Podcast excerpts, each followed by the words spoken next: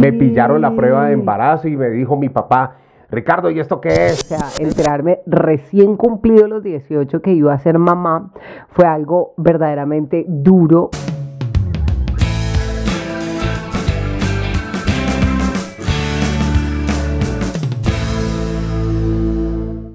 Y entonces dijeron nuestros padres, amigos cercanos, ¡bravo! Usted se tiró la vida, señor, se tiró la vida, señora. R&R le damos la bienvenida a todos nuestros seguidores a un capítulo más de Transformados, el podcast de Adriana Bustos y el R&R, donde hablamos de diferentes temas y el día de hoy vamos a hablar de esa frase que de pronto retumbó en la cabeza de muchos de nosotros por Ajá. diferentes alternativas, pero especialmente cuando tanto mujeres como hombres eh, fuimos papás o mamás muy jóvenes y entonces llegamos a contar la noticia y en casa nos dijeron, usted se tiró la vida. Aplausos para usted, señor, aplauso para usted, señora, se tiró la vida porque eso no es tan fácil como contarlo. Y sí, es verdad, no es una situación fácil, pero aquí estamos, estamos para contarlo, lo hemos disfrutado, debería ser no el caso de todo el mundo. Eh, debería ser como una decisión, uno tener una edad, ¿no? Para, Claro. para tener los hijos, pero pues en el caso de nosotros fue prácticamente que, que muy cercano ¿Papá a los cuántos? a los 20. Mamá a los 18. Y sacando la cédula. Sacando la cédula, pero con toda la responsabilidad de una vez encima. Oiga, tremendo. Sí, eh, el, el- por ejemplo, recuerdo muchísimo aquello de la, de la famosa prueba de, embarazo. Y yo me la llevé para la casa y me la pillaron. Ay. Me pillaron la prueba de embarazo y me dijo mi papá, Ricardo, ¿y esto qué es? Entonces, es vos- una prueba de embarazo. ¿Vos crees que porque ya te estás ganando mínimo, entonces ya puedes tener un hijo? Porque precisamente para esos días entré a trabajar, entré a camellar. Y ya cuando empecé, eh, cuando ya recibí el regaño de él y recibí, bueno, aparte del regaño, el apoyo y todo eso, empecé a darme cuenta que por más que me apoyaran, pues era muy difícil. Yo creo que es muy importante, R, en medio de esta historia con la cual estamos arrancando el día de hoy, decirles que en este podcast no vamos a promover por nada del mundo que los pelados sean papás o mamás jóvenes, Ajá. sino que eh, les vamos a hablar a aquellas personas, a aquellos hombres, mujeres que están atravesando por esa situación, que ya se vieron enfrentados a esta situación y decirles a los jóvenes que no es fácil, que es un reto verdaderamente complejo, difícil y que lo mejor que pueden hacer es planear sus vidas, estudiar, dedicarse a salir adelante y que ya dentro de su proyecto de vida pues esté lógicamente encontrar a alguien para establecer un hogar y para tener unos hijos que sea un hogar creado conforme a la voluntad de Dios y que Dios tiene para nuestras vidas. Sin embargo, también hablarles a aquellas personas que no tuvieron o que no tuvimos esa posibilidad de que no nos tiramos la vida, de que de nosotros dependen muchas de las circunstancias que vienen de ahora en adelante. Por mi lado me pillaron la, la- la prueba de embarazo, por mi lado entonces hubo reunión de las familias, Eh, de hecho la abuela de, de mi hijo no estaba en el país, entonces Dios. imagínese la ciudad, imagínese el momento cuando La ella llega a la ciudad y ya llega al país. Y se da cuenta que la hija está pipona, está barrigona, fue una situación Dios difícil y fueron hasta la casa y la conversación y todo esto. En su caso, ¿cómo fue? A los 18 años, ¿quién fue el primero que se dio cuenta? ¿Usted a quién le contó? ¿A quién le habló? ¿O qué sucedió? Bueno, la primera que se dio cuenta fue mi hermana. Recuerdo que, que en ese momento estaba muy de moda lo que era el PIN, el Blackberry. Ajá. Eh, era una niña, porque digamos que en medio de muchas cosas que uno vive en su adolescencia, a los 17, 18 años, pues uno todavía es muy maduro en muchos aspectos de la vida y más en este tipo de aspectos. Entonces, enterarme que iba a ser mamá, o sea, enterarme recién cumplido los 18 que iba a ser mamá, fue algo verdaderamente duro, fue algo bastante complicado y más aún que yo había llegado a Bogotá con el sueño y con la ilusión de estudiar y de salir adelante, Ah, de ya, ya. aprovechar una beca que me Ajá. había ganado eh, para estudiar y para salir adelante, era el orgullo de mi papá, el orgullo de mi mamá y yo, mm, para mis adentros decía, no, me tiré la vida. O sea, ya mis papás no se van a sentir Ah, orgullosos o sea de que mí. usted fue la primera que se lo dijo. Yo fui la primera que me dije, se tiró la vida, se le acabó absolutamente todo. Eh, obviamente en medio de la inmadurez de la situación, en medio de ese primer miedo que tenemos ante la situación que tenemos que enfrentar. Eh, mis papás vienen a visitarme, venían eh, creo que para un matrimonio, no recuerdo el matrimonio de quién era, y en medio de esa situación... eh, yo empiezo a enfrentar muchas de las cosas que en medio de mi maternidad enfrenté sola. Y fue contarle a mis papás, porque no tuve ni siquiera el respaldo de la persona en ese momento Ay, ay, para contarle a mis papás, sino que me enfrenté como a esa, a esa, a ese primer momento sola.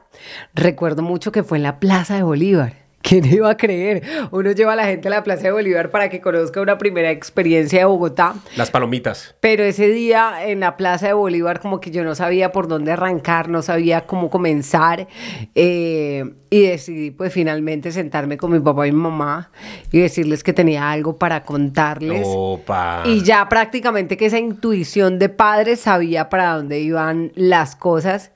Y bueno, hubo decepción en sus rostros, hubo tristeza en sus rostros, hubo Dios. angustia en sus rostros.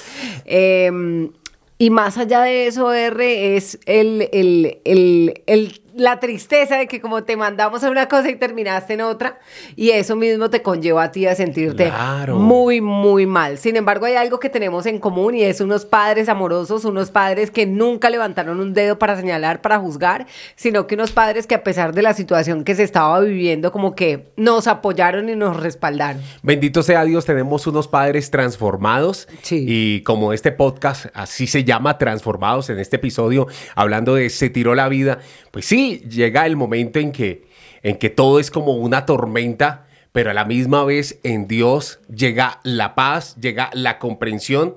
Y a la misma vez uno sabe que, que la vida, por así decirlo, en este, en este lado, todo uno lo paga. ¿Qué quiero decir?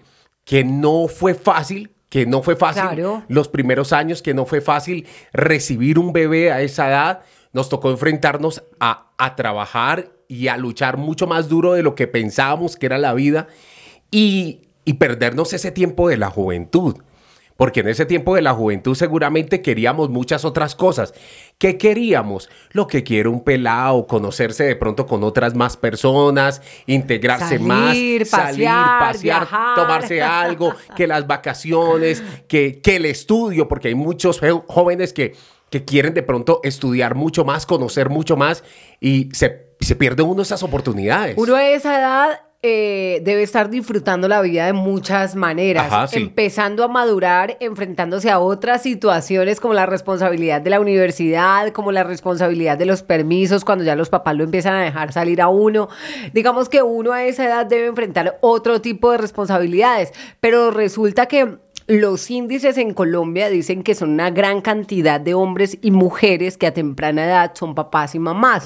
Por muchas circunstancias, por desconocimiento de métodos anticonceptivos, porque abandonaron el hogar, por, eh, digamos que, poco diálogo en cuanto a temas de sexo. Entonces, en Colombia, índices de pobreza. En Colombia, las cifras indican que los jóvenes eh, están propensos a ser mamás y mamás, papás y mamás a muy temprana edad. Cosa que aprovechamos estos espacios para decirles, vengan, es complicado, de verdad que de- uno no se tira la vida, pero es complicado, no es fácil, uno tiene que madurar en muchos aspectos, madurar biche, como diría mi mamá. Madurar biche, así Nos es. tocó madurar biches y nos enfrentamos a todas estas circunstancias.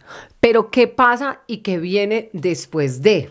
Fui mamá, fui papá joven y empezaron, empezó a regarse el chisme, ¿no? A regarse el cuento. ¿cómo así? ¿Mamá y papá joven?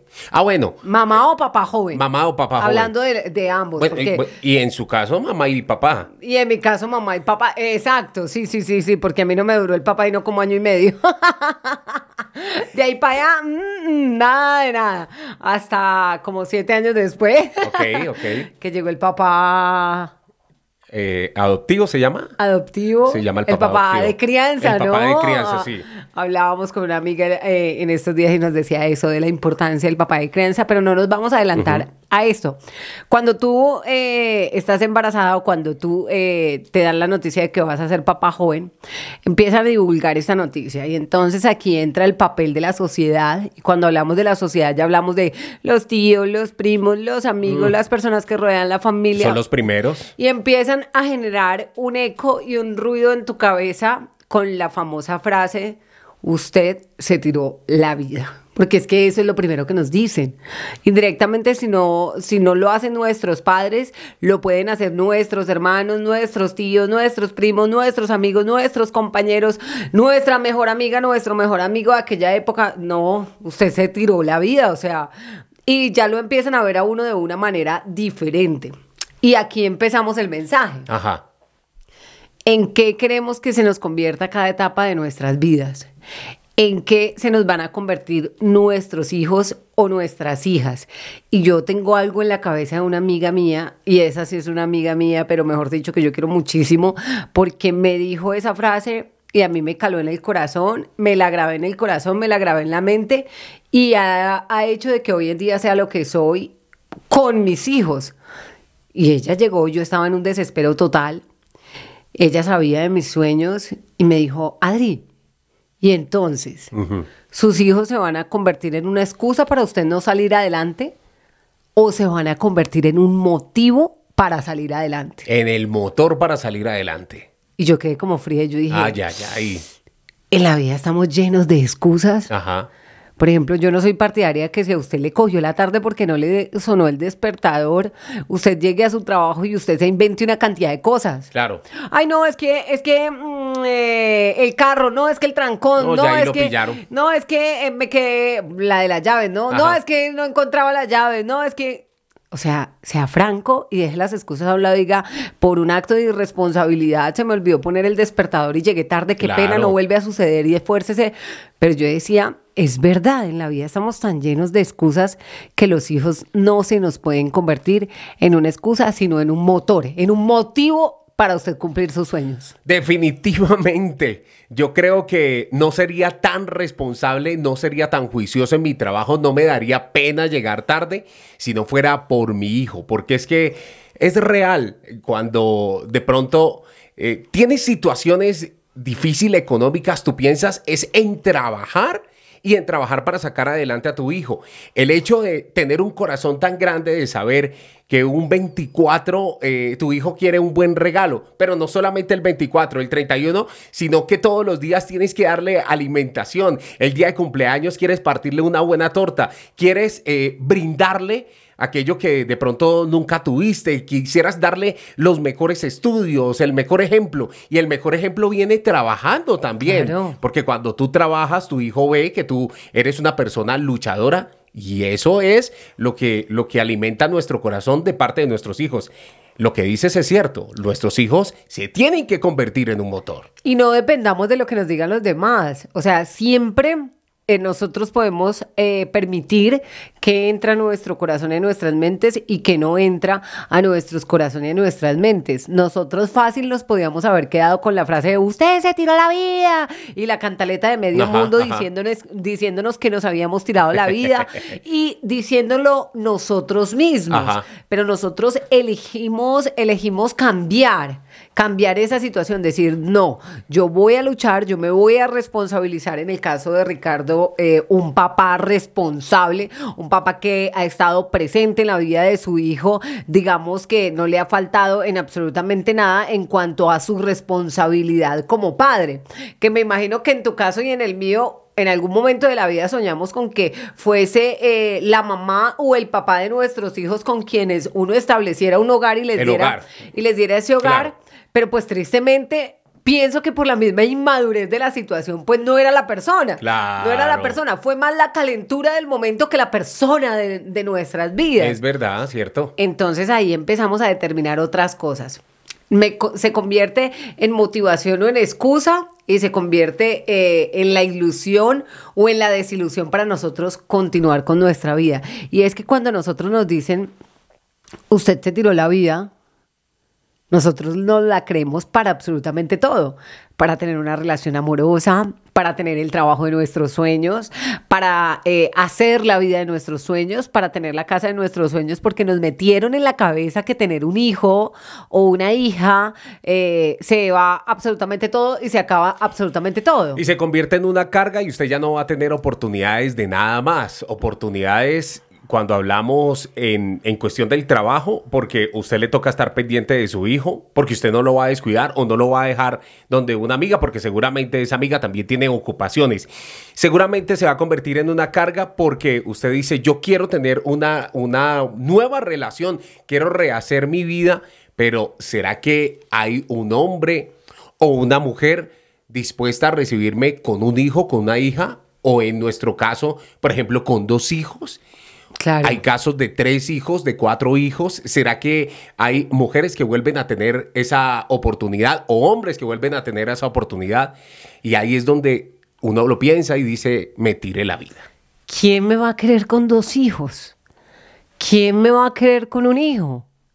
En el caso de los hombres uno pensaría, ay no, es que es más fácil, más fácil, porque en la mayoría de los casos pues los hombres responsables eh, pueden atender y responder por sus hijos, pero los niños los tiene la mamá.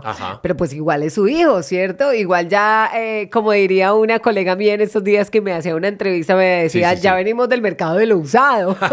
Tanto hombres como mujeres, ya veníamos del mercado de lo usado porque pues ya somos papás, ya somos mamás. Pero mira, R, que ahí, que ahí está y es el momento para hablar de la transformación, de lo que se trata este podcast, de transformados. Porque digamos que en mi caso, por ejemplo, en mi cabeza estaba que yo ya no iba a tener esa oportunidad. Es decir, en el tema laboral, wow, siempre lo creí, trabajé, mis hijos Una dura, una dura, una luchadora. Fueron mi motivación y siempre estuvieron a mi lado. En algún momento mis papás me decían como, ¿por qué no me deja a los niños y usted se va a buscar sus sueños? Y yo le decía a mi mamá y a mi papá, ah, si yo voy a buscar mis sueños, mis hijos están a mi lado. Déjeme los niños, déjeme los niños. Si usted dice que usted es soltera, que usted no tiene nada, y no mentira, uno que va a negar los hijos, no. No. Eso es un pecado total. Y mire que es una alternativa que se le abre a muchas personas, a hombres y mujeres se les abre esa alternativa de que los abuelos terminan criando los hijos. Los buenos abuelos, ¿no? Los buenos abuelos terminan criando los hijos, pero es una responsabilidad tan bonita y que nos enseña tanto. Yo le decía a mi mamá y a mi papá, no, si yo me tengo que tomar una agua de panela, me la tomo con ellos. A pesar de mi inmadurez, a pesar de mi desorden en muchas ocasiones, pero pues estaban ellos allí conmigo y se dieron cuenta de, de la lucha, de decir como, Ish, mi mamá, con mi mamá tuvimos que dormir un año en un colchón hasta que pudimos comprar una cama porque comprábamos cama, no comíamos y, y lo luchamos y fuimos avanzando. Pero mira que en ese tema emocional yo no me tenía fe. Ok. Yo no me tenía fe y yo decía como, no, pues ¿quién? ¿Y usted no se miraba al espejo? Yo, decía, pues. ¿Y usted no se miraba al espejo, veía lo, lo, guapa que estaba, lo bonita que estaba Adriana Bustos, como para decir, es que yo tengo la oportunidad, yo puedo tener una gran oportunidad. O, ¿O era el tema de los hijos? Era el tema de los hijos. Era el tema del mercado de lo usado que me hacía creer que no, que ya no. O sea, que ningún hombre se iba a fijar en mí. No, pues es que estamos hablando de que yo tuve mi, nueva ilusión a los 28 años, es decir, que yo duré casi que de los 20 a los 28 años sin tener una ilusión clara respecto a mis temas emocionales. Larguito, ¿no? Es más, debo confesarte que acepté migajas en medio de ese tiempo precisamente porque no me daba el valor que debía darme como mujer. Entonces como que acepté, eh, gracias a Dios nunca ingresó nadie a mi casa, a mi hogar, eh, o mis hijos se tuvieron que enterar que tuviese una relación u otra persona hasta que no fue la persona que Dios determinó que entrara a mi hogar. Pero sí digamos que uno fuera del hogar eh, tenía sus amigos, salía y todo esto, pero mira que no tenía la esperanza de encontrar a alguien que me quisiera por mi condición del mercado de lo usado. Ok. Entonces, eh, ya viene la transformación y viene Dios a decirme como, hey, tú tienes una segunda oportunidad, tú vas a tener esa oportunidad, tú vas a tener ese hogar soñado, a pesar de tu situación como mamá soltera, de dos hijos, porque es que cuando es uno, uno dice como que no es tan grave, cuando son dos, uno dice, ¡uh! Pero viene la transformación no solo de este lado, sino la transformación y me encanta que aquí ustedes van a escuchar la voz de un hombre que decía que, que no, pues que él no quería una oportunidad con una mujer que tuviera hijos.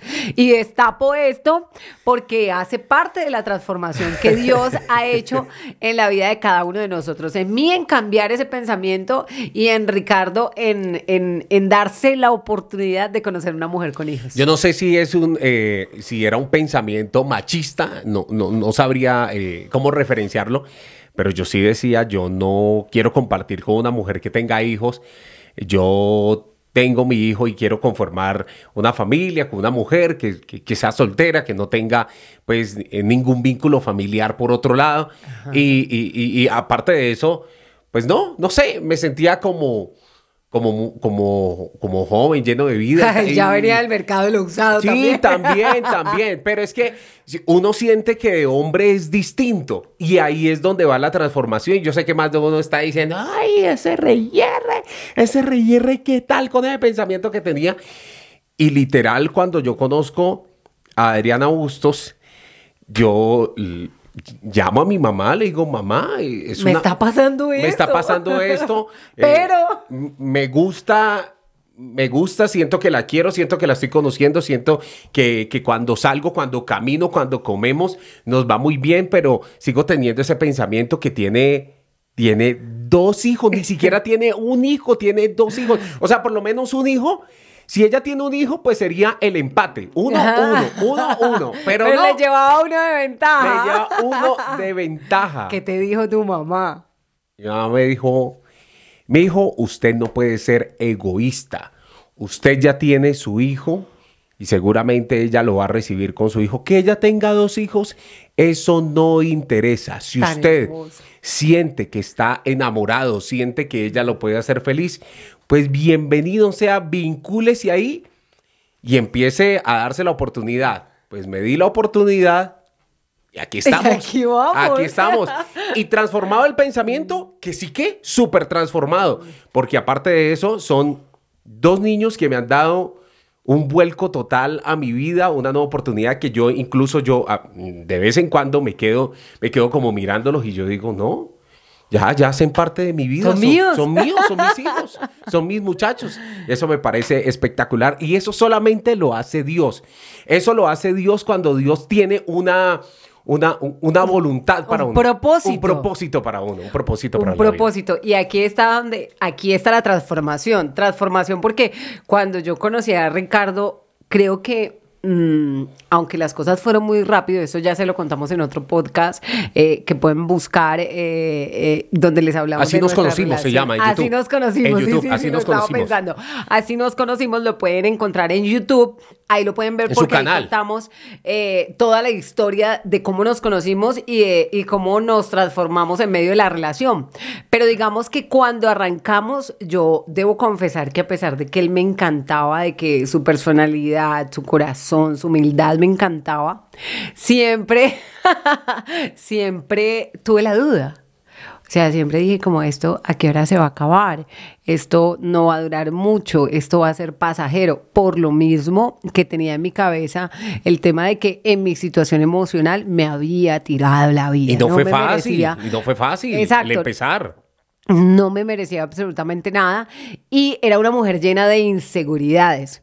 Y me atrevo a decir hoy, era una mujer llena de inseguridades porque hoy en día Dios ha transformado esas inseguridades y ha consolidado un hogar, porque ya no simplemente somos novios, hemos consolidado un hogar y una familia muy bonita. Esa familia que alguna vez soñamos quizá con el papá de nuestros hijos, con la mamá de tu hijo y que por situaciones y circunstancias de la inmadurez De en la nuestra juventud, vida, de, de la, la juventud. niñez. De la niñez, porque prácticamente éramos niños. Exacto, no se dieron, pues hoy la hemos consolidado y hemos consolidado un hogar de este tiempo. Así es. Un hogar de este tiempo, porque tristemente hay muchos niños y hay muchas madres cabezas de hogar solas y muchos papás eh, solos precisamente por todas estas situaciones, pero que Dios nos dice, les quiero dar otra oportunidad y otra oportunidad desde hacer las cosas bien, otra oportunidad desde poner a Dios como el centro de una relación, otra oportunidad como hablarle a nuestros hijos de Dios,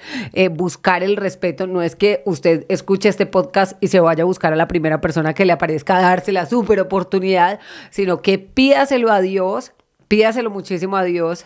Eh, empiece a pensar en qué es lo que usted quiere para su casa, busque la seguridad también de sus hijos, porque usted no le puede dar la, la, oportunidad a una persona de la cual usted no crea o no sienta confianza en su entorno para sus niños, porque uno como mamá o uno como papá siempre debe pensar que los niños son primero.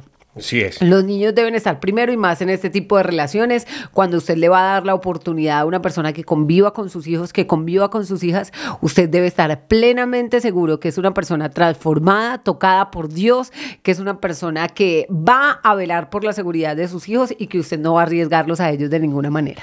Dice un pasaje bíblico, Juan 15:5, yo soy la vid, vosotros los sarmientos o vosotros los pámpanos, el que permanece en mí y yo en él, este lleva mucho fruto, porque sin mí nada podéis hacer. Lo saco a relucir, Adriana Bustos, porque usted dice que uno tiene que pedirle a Dios por su pareja, uno tiene que pedirle a Dios por su hogar.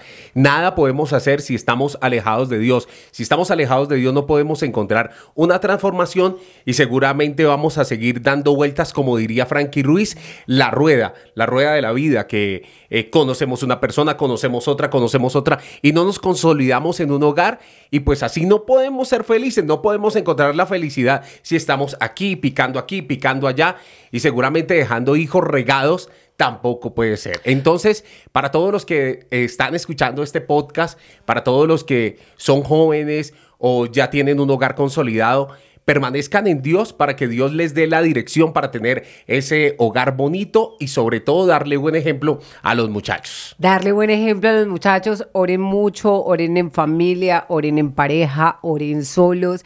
Eh, empiecen a poner en oración todas las circunstancias de sus vidas. Si ustedes necesitan y si ustedes quieren construir ese hogar, pero no ha llegado la persona, pónganse de rodillas y pídanle a Dios. Ustedes le pueden pedir a Dios la persona que ustedes anhelan para sus vidas. Eso sí, no le van a empezar con que, ay, que lo quiero alto, rubio, de ojos azules, ni nada de eso. No, señor, háblenle de características espirituales. Claro. Yo quiero un hombre eh, conforme al corazón de Dios. ¿Usted lo pidió negrito? Eh, no. ¿No?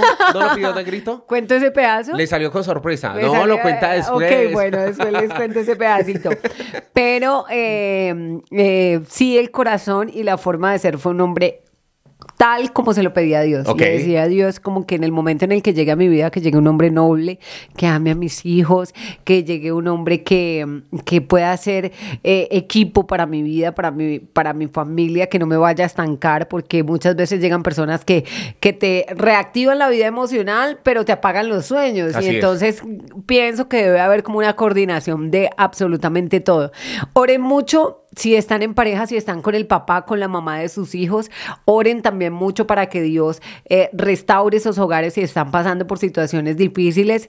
Eh, pienso que el fin de este podcast de Transformados es decirles, miren que todo lo hemos transformado desde el amor de Dios.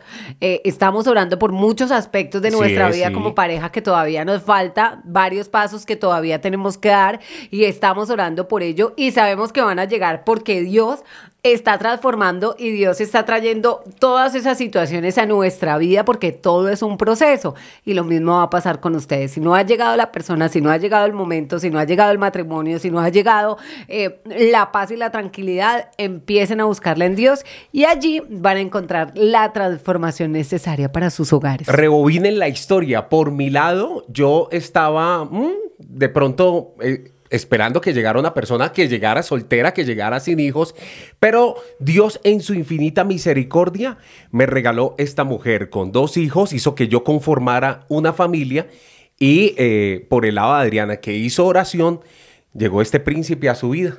Así, así, es la vida. Cafecito, mi príncipe, cafecito. No todos los príncipes son azules. Señores, un gran abrazo a todos los que en el día de hoy escucharon este consejo, este consejo de un par de padres jóvenes que les recomienda, eh, ojalá tengan ese tiempo, sobre todo pídanle a Dios cuál es el tiempo para tener los hijos, porque tenerlos tan jóvenes tampoco es tan bueno. Hemos superado la prueba. Eh, Dios nos ha ayudado, pero creo que la voluntad perfecta de Dios es que lo tengamos cuando haya una edad madura una, un tiempo prudente, ¿no? Y en medio de cualquier situación que usted está viviendo y que en estos momentos le estén diciendo tantas cosas a sus oídos, nosotros en Transformados estamos aquí para decirles que ustedes no se han tirado la vida. Ustedes no se tiraron la vida. Señores, un abrazo. Soy Ricardo Ramírez, el RR, Adriana Bustos.